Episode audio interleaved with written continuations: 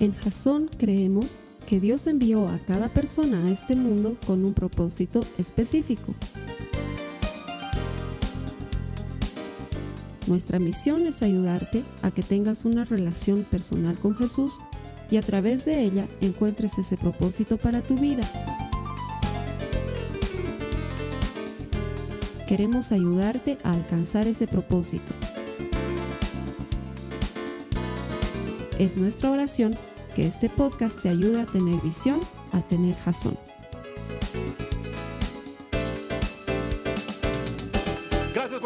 Bienvenido como cada semana. Aquí en Bolivia estamos celebrando Pascua de Resurrección, como en muchos lugares del mundo. Aquí en Bolivia es un tema muy tradicional y nosotros lo aprovechamos porque es un motivo especial para declararle al mundo entero la buena noticia de que la tumba está vacía, Cristo está vivo, Él ha vencido a la muerte y al pecado y nosotros nos alegramos de ser quienes anuncien esa buena noticia. Estás en el lugar correcto.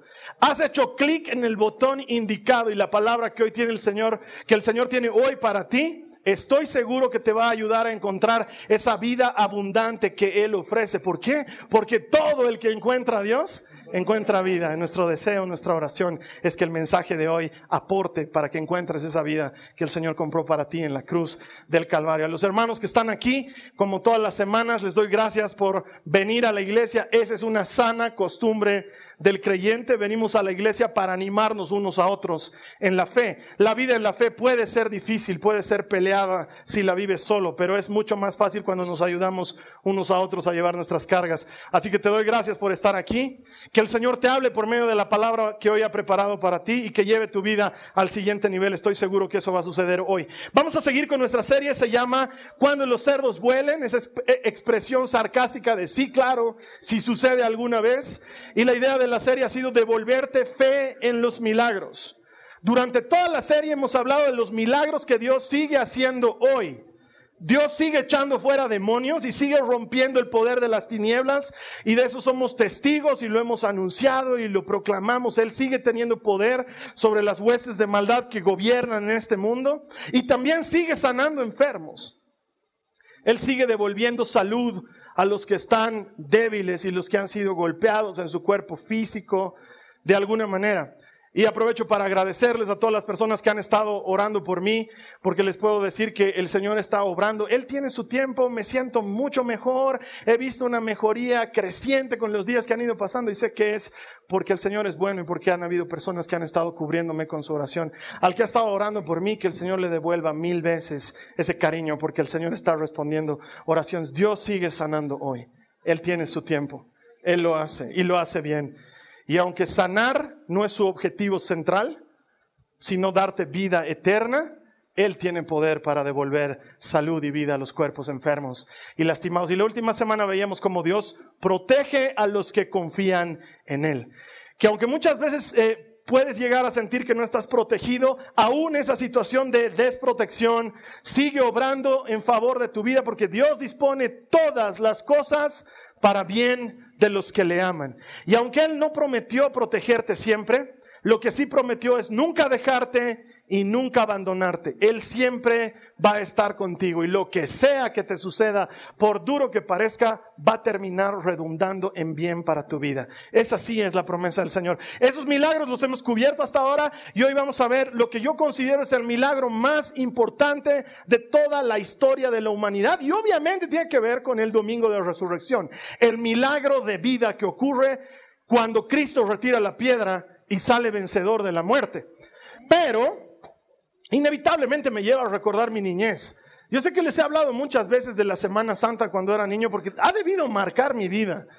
Y es que la Semana Santa no es como es ahora. Eh, dos noches atrás, eh, por Dios que he tratado de encontrar algo cristiano en la televisión. El History Channel parece el canal más cristiano del mundo porque ni los canales cristianos tienen algo cristiano en Semana Santa. Yo digo, ¿por qué los evangélicos somos tan brutos de pelearnos con la Semana Santa? Ay, es que no hay que hacer morir a Cristo cada año, hermano. No hay manera de que lo hagamos morir. Ya murió una vez y para siempre y resucitó y está vivo. No podemos matarlo de nuevo al Señor o colgarlo en la cruz del Calvario. Pero sí podemos aprovechar que es una semana en la que la gente está abierta a escuchar de Dios. Entonces he buscado canal. No, cuando yo era chiquito, y eso habla del cambio que ha hecho el Señor en mi vida. para mí la Semana Santa era un castigo. Ahora a María, pero cuando era chiquito era la cosa más aburrida de la vida. Todos los canales transmitían películas aburridas de Jesús. Todas las películas eran cafés para empezar. ¿Por qué todo era café? En ese, todo era café. Y aparecía un Jesús o de rojo o de celeste de espaldas. ¿no? Solamente se le veía su cabellera. Y todas las canciones eran... Era, era, era un suplicio. Pues yo era chiquito, no creía en Jesús ni lo conocía siquiera. Entonces para mí era la cosa más aburrida. Y encima era la semana de comer feo. No sé si tú disfrutas la comida de Semana Santa. Ahora que estoy mayor, ya me he hecho viejito, entonces he valorado la comida de mamá. Pero cuando era chiquito, era castigo, era sentarse a la mesa así con la nariz tapada. Porque claro, sobre pretexto de no comer carne, yo digo, está bien, el que no quiere comer carne, que no coma, pero no tienes por qué comer feo. Puedes comer deli, pero no, había que comer feo. La comida de Semana Santa era horrible. Si alguno de ustedes ha pasado por la pena de comer una salteña de bacalao, Dios te cubra, hermano. Qué cosa más dolorosa. Que, el Señor te sane de todas tus heridas. Qué grave. Es que era horrible. Era así con la nariz. Ay, qué cosa más asquerosa. Y luego de eso, la tortura de ir a la procesión, el sol quemándote aquí en tu cabeza, haciéndose una llaga, supurando algo que caía por aquí. Y mientras tanto, toda la gente con cara de duelo y de pena, mujeres con velos y la canción, oh buen Jesús, yo creo firmemente. Oh no, y todos sufrían, después está cargando la cruz, ahí aguantando el sol, aburridísimo. Tercera estación. Que no, es que era para morirse. Era para... Por lo menos para mí cuando era chico era un suplicio. Y sin embargo, todas estas actividades, a mí, a mí me distraían de la razón principal por la cual se estaba haciendo lo que se estaba haciendo. Cuando era chico nunca capté el milagro sobrenatural que se nos estaba relatando a través de todos esfuerzos, de todos estos esfuerzos por mantener viva la tradición de lo que sucedió en el Gólgota y durante esos días. Te distrae. Te distrae la comida y los doce platos y visitar los templos. Y, y, el motivo principal, ¿cuál es? Por lo menos yo de chiquito no lo sabía. No tengo idea de qué se trataba. Pero la razón por la cual la Semana Santa es lo que es y significa lo que significa es porque no importa tu fe, no existe una sola fe en el planeta que tenga una relación personal con un Dios vivo.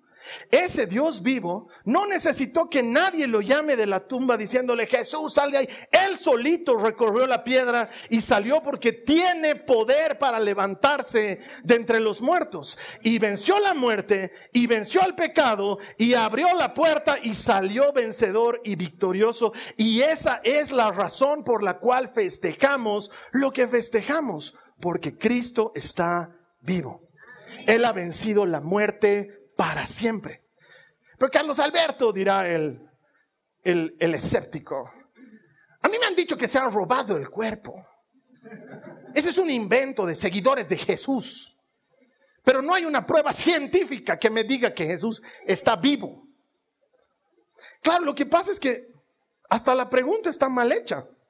No se puede probar científicamente un hecho que ha acontecido hace dos mil años atrás, porque el método científico consiste en la repetición de un evento bajo la observación de especialistas, de manera que en esa repetición encontremos un patrón que valide lo que se está observando. Es como que yo quiera probarte científicamente que José Antonio de Sucre ganó, la batalla de Pichincha. No puedo. Tendría que resucitarlo a Sucre y tendría que hacerle pelear la batalla de Pichincho unas cuantas veces. Entonces, ensayo 37, vuelve a ganar. Y entonces, después de 50 repeticiones, científicamente comprobado. Antonio José de Sucre gana la batalla de Pichincha. Porque la repetición es la base del método científico.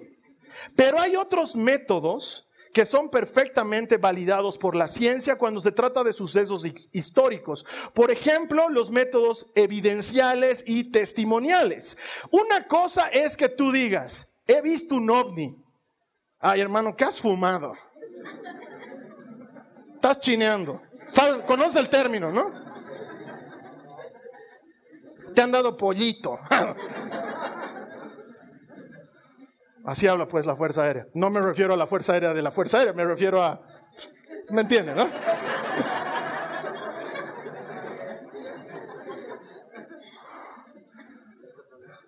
Pero si son 500 los que dicen hemos visto el ovni, 500 personas que al mismo tiempo atestiguan haber visto un ovni, entonces ahí ya se mete el Pentágono y dice, no, no, no, era un, era un satélite del tiempo para ver si va a llover mañana.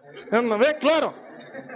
Porque el testimonio de uno, ah, pero el testimonio de varios entra como evidencia testimonial e histórica. Y yo te puedo probar, no solo por lo que dice la Biblia, pero por lo que dicen los historiadores, que muchos vieron a Jesús vivo después de haber estado muerto.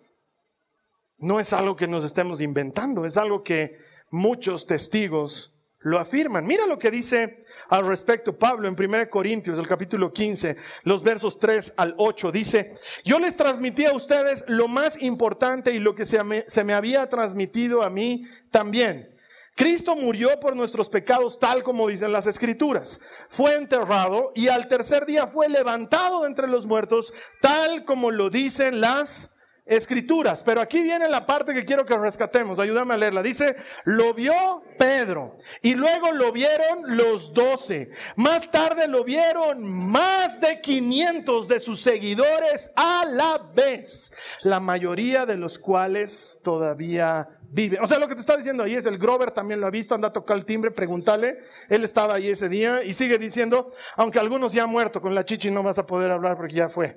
Pero ella también estaba. Eso está diciendo Pablo. Luego lo vio Santiago y después lo vieron todos los apóstoles. Y por último, como si hubiera nacido en un tiempo que no me correspondía, también lo vi yo. Esa es tu prueba.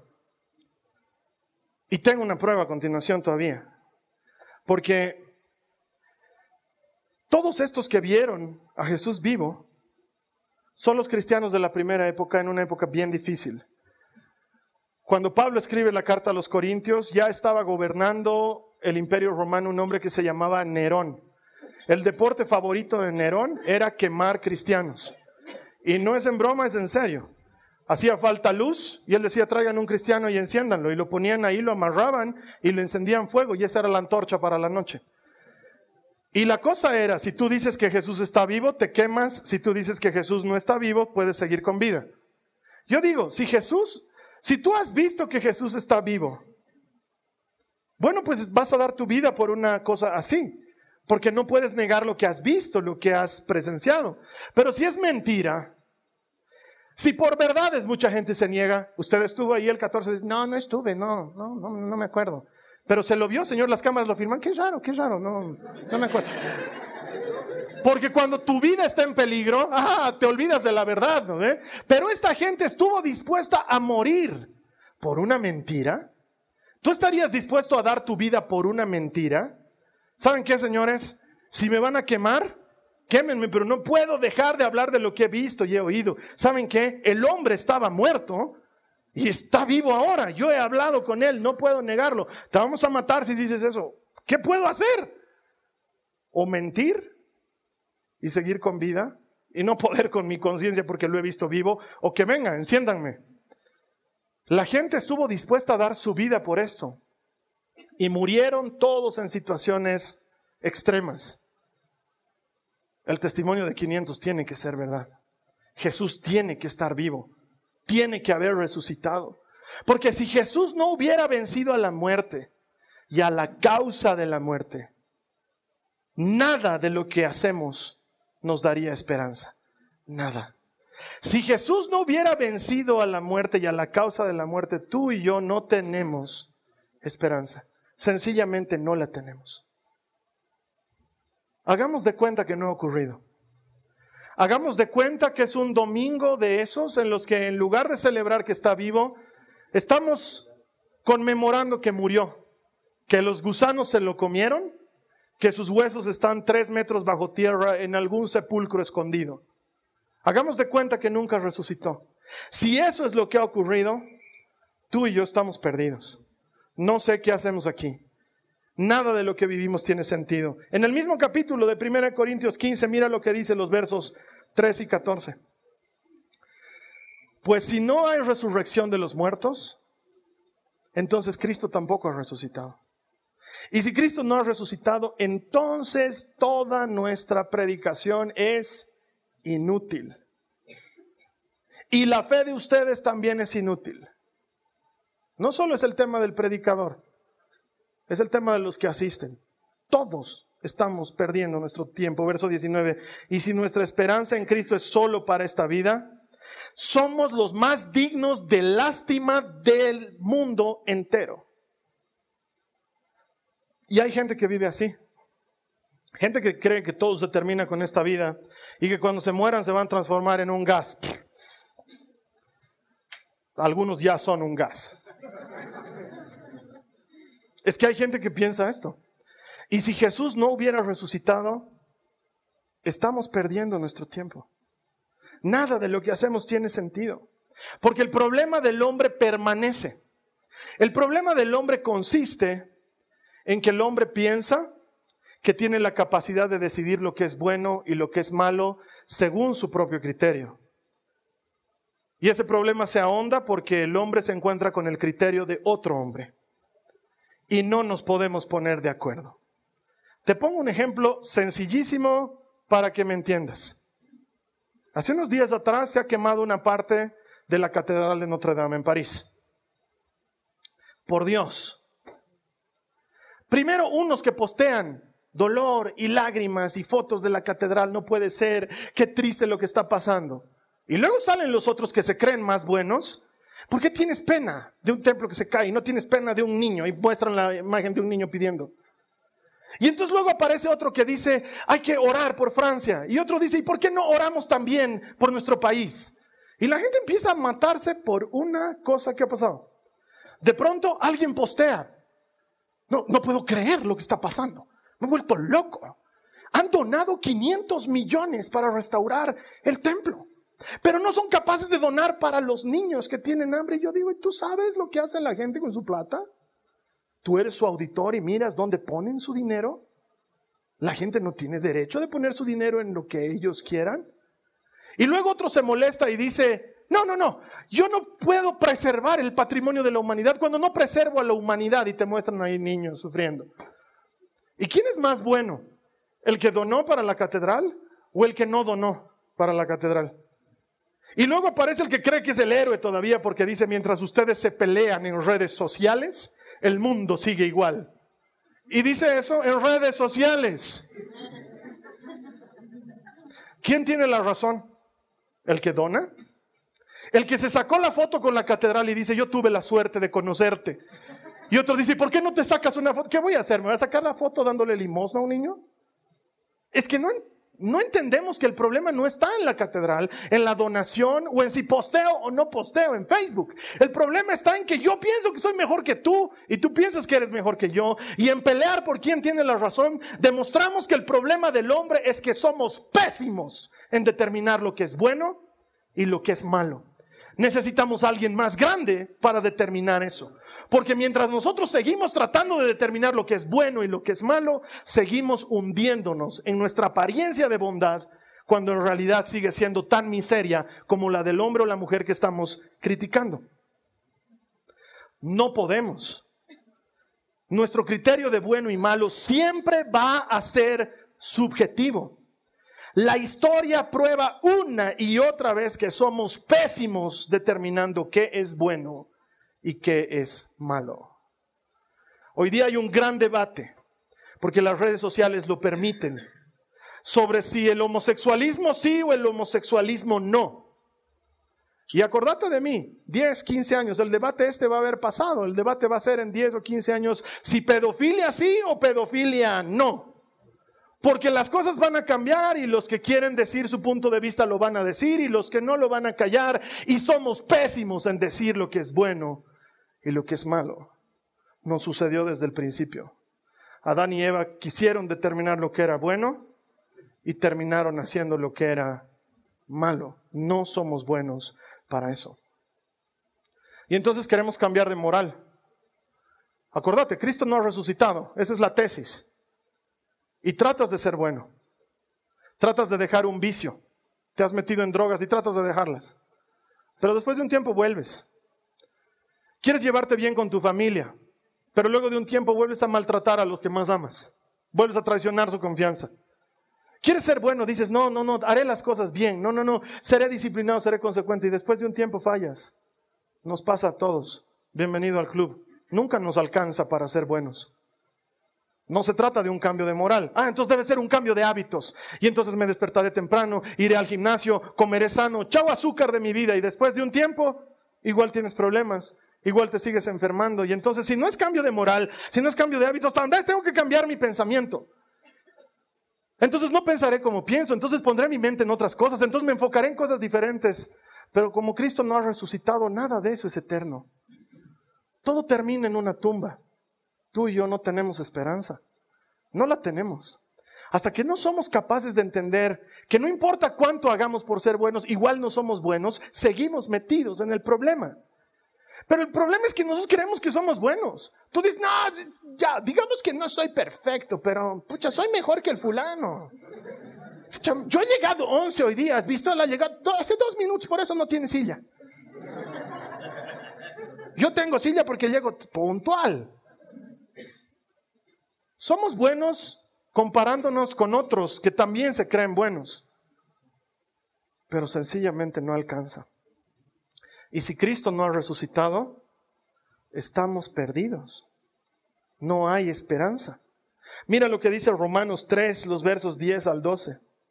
Como dicen las escrituras, no hay ni un solo justo, ni siquiera uno. Nadie es realmente sabio, nadie busca a Dios, todos se desviaron, todos se volvieron inútiles.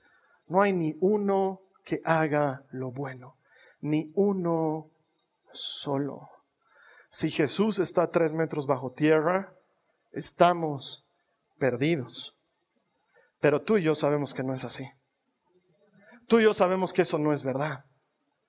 Porque los cambios que has experimentado en tu vida, las transformaciones que has vivido, los milagros que has recibido, atestiguan de un Dios que está vivo.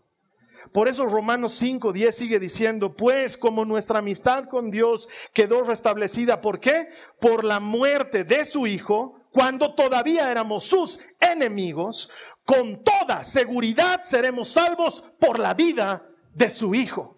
Si estábamos muertos por nuestros pecados, es verdad, pero ahora estamos vivos porque Cristo también está vivo. El amor de Dios consiste en eso, que cuando tú y yo éramos pecadores, aún así Él murió por nosotros, pero no se quedó en la tumba, sino que abrió la tumba y salió vencedor porque Él es el único que tiene poder para vencer a la muerte y a la causa de la muerte y Él está vivo hoy.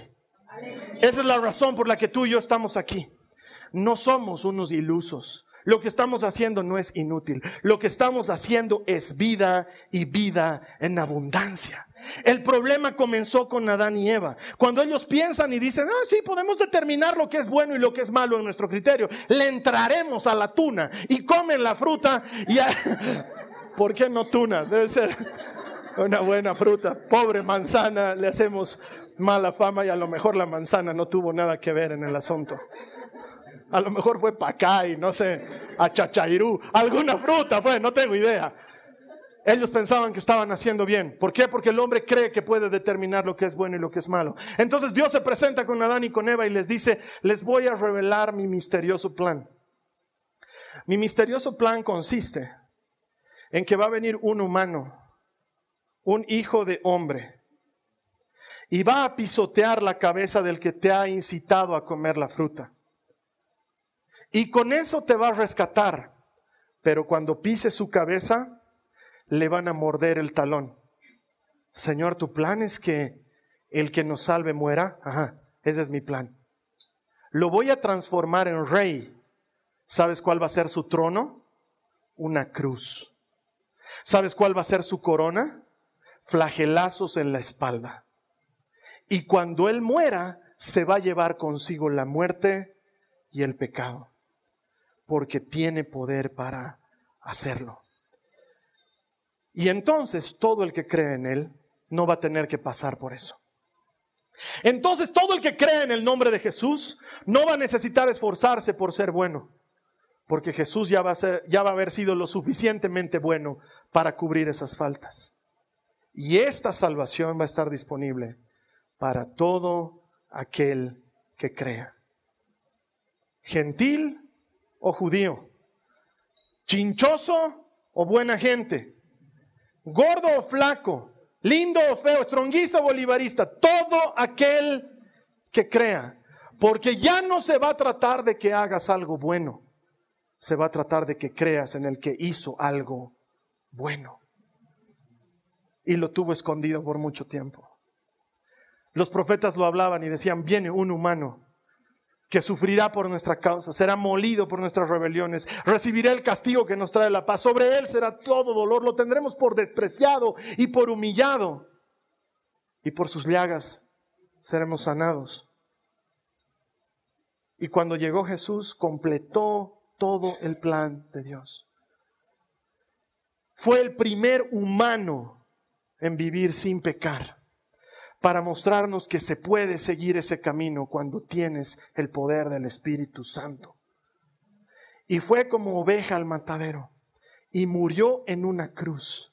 Y aunque los romanos no lo hubieran sentenciado a muerte o los judíos no lo hubieran llevado delante del gobernador, él se hubiera subido solito a la cruz porque alguien tenía que pagar el precio de nuestras rebeliones. Y estando clavado en la cruz del Calvario, él te vio a ti y dijo, vale la pena.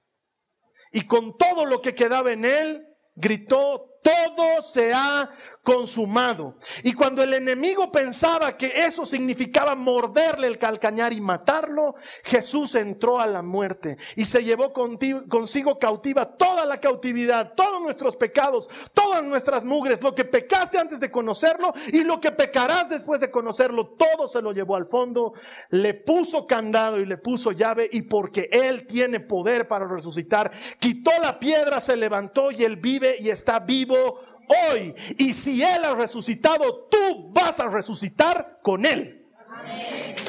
La tumba no es nuestro destino. No es nuestro destino. Nosotros no nos quedamos ahí. Él resucitó primero para ser el primero en todo. Pero Carlos Alberto, ¿acaso Lázaro no ha resucitado? Claro, pues ha muerto también. Jesús es el primero en haber resucitado y no haber vuelto a morir nunca más. Y esa es la promesa para todo aquel que cree. Y si tú crees en Jesús, no morirás para siempre. Él compró para nosotros eso en la cruz del Calvario. Si Jesús no hubiera vencido a la muerte y no hubiera vencido a la causa de la muerte que es el pecado, tú y yo no tendríamos esperanzas, pero podemos darle gracias. Él ha vencido la muerte y ha vencido al pecado y tú y yo tenemos esperanza. Quisiera imaginarme qué le ha pasado a Stephen Hawking cuando se ha muerto. Porque cuando se ha muerto todo dolor pasó. Su paraplegia pasó. Se encontró listo y miró al que crea todo lo que existe vivo, de pie, en toda gloria y en toda majestad, como cordero degollado, con heridas en sus manos y en sus pies, con una herida en el costado. Stephen, te perdiste de conocerme. Bienvenido. Porque hasta por eso conviene conocer, conocer a Cristo. Porque si digamos que no existe, te mueres y no pasa nada. Y se muere Stephen Hawking y no pasa nada. Pero ¿y si existe? Te mueres y Él está ahí. Y hubo uno que no creyó en Él, pero hubo uno que le dedicó su vida. Y a ese la Biblia dice que el Señor le va a decir, siervo fiel y bueno, en lo poco fuiste fiel, en lo mucho te pondré. Ven y entra en la gloria de tu Señor. Esta misma semana se murió Julio Melgar, no sé si lo conoces uno de los ministros de alabanza más reconocidos de los últimos años, un hombre de Dios. Enfermó de cáncer y murió con cáncer. Y hasta el último día de su vida él siguió bendiciendo y alabando al Señor, no por lo que él hace, sino por quién es él. ¿Qué pasa cuando Julito Melgar se nos muere? Se nos muere para esta vida. Pero todo el que cree en Jesús no muere para siempre. Porque la resurrección, hermano, hermana, no es una fiesta, una celebración de cada año. La resurrección no es un evento. La resurrección es una persona. Su nombre es Jesucristo. Él dice en Juan 11, 25, 26, yo soy la resurrección y la vida. El que cree en mí vivirá aún después de haber muerto. Todo el que vive en mí y cree en mí jamás morirá. La forma en la que tú y yo nos volvemos eternos es cuando nos encontramos con la resurrección y la vida. Ese es el milagro más grande. No que te sanes, no que pagues tus deudas, no que tu matrimonio se arregle. El verdadero milagro es que te encuentres con la resurrección y la vida, porque si eso sucede, no morirás jamás. Y eso cambia todo. Entonces ya no tengo que cambiar de moral, Carlos Alberto, ya no tengo que tratar de ser bueno. No, porque tratas y tratas y tratas y fallas y fallas y fallas. No tengo que cambiar de hábitos. ¿Puedo seguir comiendo grasa con grasa? No tengo que cambiar de pensamiento. ¿Puedo seguir pensando obscenidades? No va por ese camino. Hay un camino mucho más sencillo.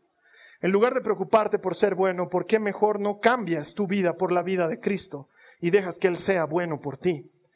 En lugar de cambiar de hábitos, ¿por qué mejor no cambias tu vida por la vida de Cristo y dejas que los hábitos de Cristo vivan en ti? En lugar de cambiar tus pensamientos, ¿por qué mejor no cambias tus pensamientos por los pensamientos de Cristo y dejas que Cristo piense por ti? El problema es que durante mucho tiempo alguien nos ha enseñado que nosotros tenemos que hacerlo bien. No, lo que tienes que hacer es cambiarlo. Te doy esto viejo y feo que no sirve y recibo esto nuevo y bueno que tú me das. Hace unos meses atrás alguien me pagó, en medio de los billetes de 100 pesos, me pagó con un billete que estaba deshecho. No sé quién, no sé de dónde tenía el billete. Le faltaban dos puntas, se le había salido la tirita de metales a que dice Banco Central de Bolivia, estaba hecho tiras, borroso y lo único que mantenía eran las dos firmas y el número de serie. Hermanos, he tratado de hacerlo pasar por todos los medios que he podido. Íbamos a comer a algún lado y había que pagar y 300 pesos y entre los 300 el billete estaba ahí adentro. Y recogía el mozo y contaba y me decía, señor, este billete no le puedo hacer. ¿Por qué? Le decía. La ley dice que si tiene las dos firmas y el número de serie es perfectamente válido. Sí, señor, está muy viejo, está muy hecho tiras. Entonces yo iba a mi casa y le ponía scotch trataba de mejorarlo. Le he sacado foto a un billete nuevo y he tratado de photoshopear lo que faltaba y me he dado cuenta que el Photoshop no permite photoshopear billetes. He aprendido cosas impresionantes sobre la falsificación monetaria. Todo lo que le añadía al billete no me servía, lo hacía ver cada vez más trucho, cada vez más dudoso. He tratado de hacerlo pasar por todos los medios. Cuando tenía que pagar algo grande, pum, pum, pum, y ahí iba el billete y pum, y contaban y decían, no, no He estado tentado de ponerlo entre las cuotas del curso de mis hijas. El billete estaba viejo, no servía. La ley dice que vale pero nadie lo quiere aceptar. Entonces fui al banco, hice pesar la ley. Señorita, quiero que me cambie este billete viejo por uno que sí sirva. Ella lo miró y me dijo, ¿tiene las firmas y el número? Sí, señor, no se preocupe. Y sacó un billete nuevo y me lo dio. Eso es lo que necesitamos hacer. Has estado pegoteando tu vida con scotch tratando de maquillarlo para que se vea bien, pero está viejo, está roto, no sirve, está mal. El mundo te quiere enseñar a utilizar tu vida así y no sirve, está mal. Lo que necesitas no es mejorarlo, lo que necesitas es cambiarlo por uno que sí esté bien. Y el ladrón vino a robar, a matar y a destruir, pero hay uno que vino a dar vida y vida en abundancia. ¿Qué tal si en lugar de tratar de cambiar, mejor le cambias tu vida por la vida de Cristo, aquel que resucitó de entre los muertos? Entonces, ya no se trata de ser bueno, se trata de vivir la vida en abundancia que Él ha preparado para ti. No te esfuerces con tu viejo billete, renuncia a Él está viejo, no tiene la tira del Banco Central, nadie lo quiere. Pero ¿sabes qué? Hay uno que sí lo quiere. Él está llamando a la puerta de tu corazón hoy. Él está tocando a la puerta de tu corazón hoy. Él sigue diciendo, el mismo de ayer, de hoy, de siempre, sigue diciendo, si alguno escucha mi voz y escucha que estoy llamando y me abre la puerta, entraré a su casa y cenaremos juntos. La invitación sigue siendo efectiva hoy porque Él está vivo hoy. Si no hubiera resucitado, todo estaría perdido.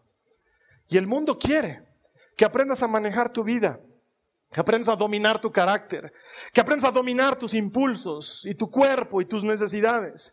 Intentamos y cada vez fallamos más. Y Jesús te dice, hagamos una cosa, mejor dame esa vida vieja, vacía y lastimada, y déjame darte esta vida nueva y abundante que tengo para ti. Y entonces, ah, tú quieres farrearte el fin de semana, pero le has dado esa vida vieja a Jesús. Y has recibido la vida nueva de Jesús. Y Jesús, Jesús no quiere farrearse el fin de semana. es una vida nueva y abundante. Ah, le has dado esa vida vieja en la que quieres agarrarlo a sopapos a tu hijo porque ha llegado tarde en la noche y lo quieres reventar. Y tu hijo también, que es un rebelde, mocoso, desgraciado, que viene a sufrir. Es la vida vieja. Cuando le cambias por Cristo y Cristo vive en tu hijo y Cristo vive en ti, Cristo no quiere hacer renegar a sus papás. Y Cristo no quiere agarrar a guacamandracazos a su hijo, porque es una vida nueva y abundante. No necesitas mejorar tu vida, necesitas nacer de nuevo.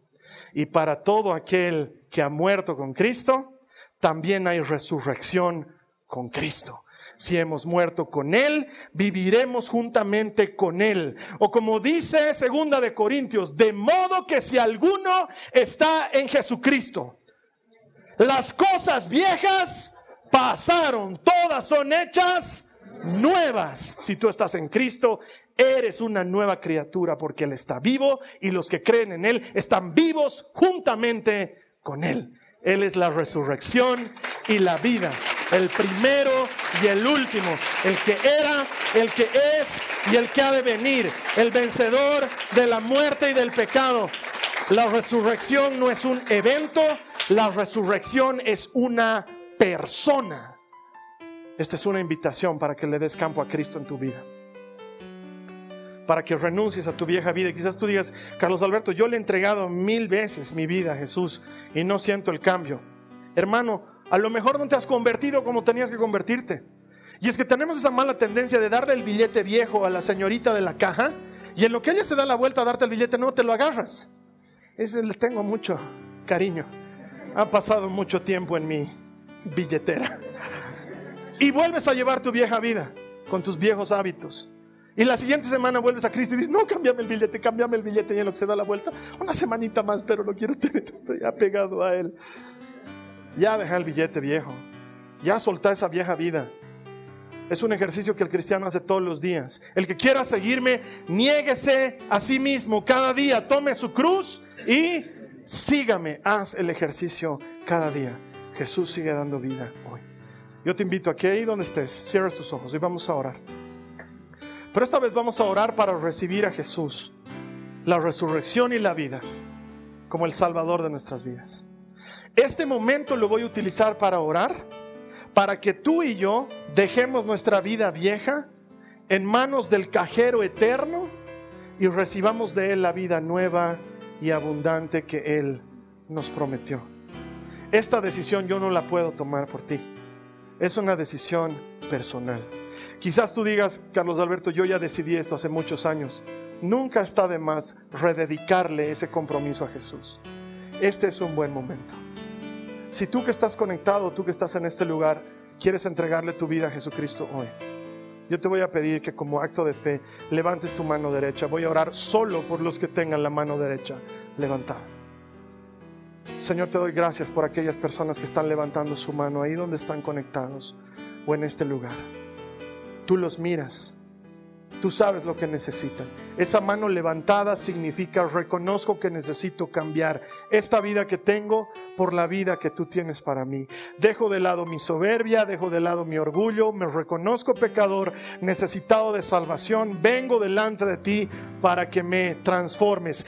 Toma mi vida vieja y llévatela. Eso es lo que significa esta mano levantada, Dios. En el nombre de Jesús yo quiero pedirte, Padre, que honres esta decisión ahora y que la hagas efectiva en sus vidas, en el nombre de Jesucristo. Y ahora tú ora conmigo y dile al Señor, Señor Jesús, te entrego hoy mi vida, así como está, con sus desgastes, con sus dolores, con sus achaques, con sus alegrías, con sus cosas buenas, así como está, te la doy toda hoy y a cambio recibo la vida nueva, abundante que tienes para mí. Creo que levantaste tu cuerpo de entre los muertos y que estás vivo hoy y reinas por siempre. Creo que perdonas mis pecados y creo que hay un lugar para mí en las bodas del Cordero. Tú lo has comprado para mí. Lo recibo hoy en el nombre de Jesús. Las cosas viejas pasaron. Todas son hechas nuevas en mi vida desde hoy en adelante. Amén Amén. Si has hecho esta oración en este momento, hay fiesta en el reino de los cielos. Es lo que promete Jesús en su palabra. Él viene por la oveja perdida. Él deja las 99 y va por la oveja que se fue. Yo no sé lo que esto significa para ti que estás conectado. Yo no sé lo que significa para el que levantó la mano aquí, pero sí sé lo que significa para Cristo. Valió la pena cada segundo en la cruz del Calvario. Valió la pena cada gota derramada. Él te vio a ti y compró para ti vida eterna. Esa es nuestra esperanza. Esa es la esperanza que tenemos. El mayor milagro, el milagro que nos da vida. La siguiente semana vamos a estar cerrando nuestra serie con el último milagro que encontramos, con la última categoría de milagros que encontramos en la palabra de Dios. Yo te animo a que te apegues a Dios, que permitas que esa vida abundante que Él ha puesto en ti fluya y dé fruto. Que dejes de pensar en que puedes hacer las cosas a tu manera, que dejes de medir las cosas según tu bondad y que aprendas a mirar las cosas con ojos de Cristo. Él está contigo. Si tú quieres seguirle, toma tu cruz cada día. Toma tu cruz cada día. Nígate a ti mismo y camina detrás de las pisadas del Maestro. Él te va a llevar seguro de regreso a casa. La siguiente semana te voy a estar esperando aquí. Y mientras tanto, ¿qué tal si todos celebramos que todo el que encuentra a Dios, encuentra a Dios? Esta ha sido una producción de Jason Cristianos con propósito. Para mayor información sobre nuestra iglesia o sobre el propósito de Dios para tu vida, visita nuestro sitio web www.jason.info. Allí encontrarás muchos recursos para animarte en tu relación con Dios, enseñanzas, nuestro blog, prédicas y mucho más. Te lo deletreamos www.jazon.info.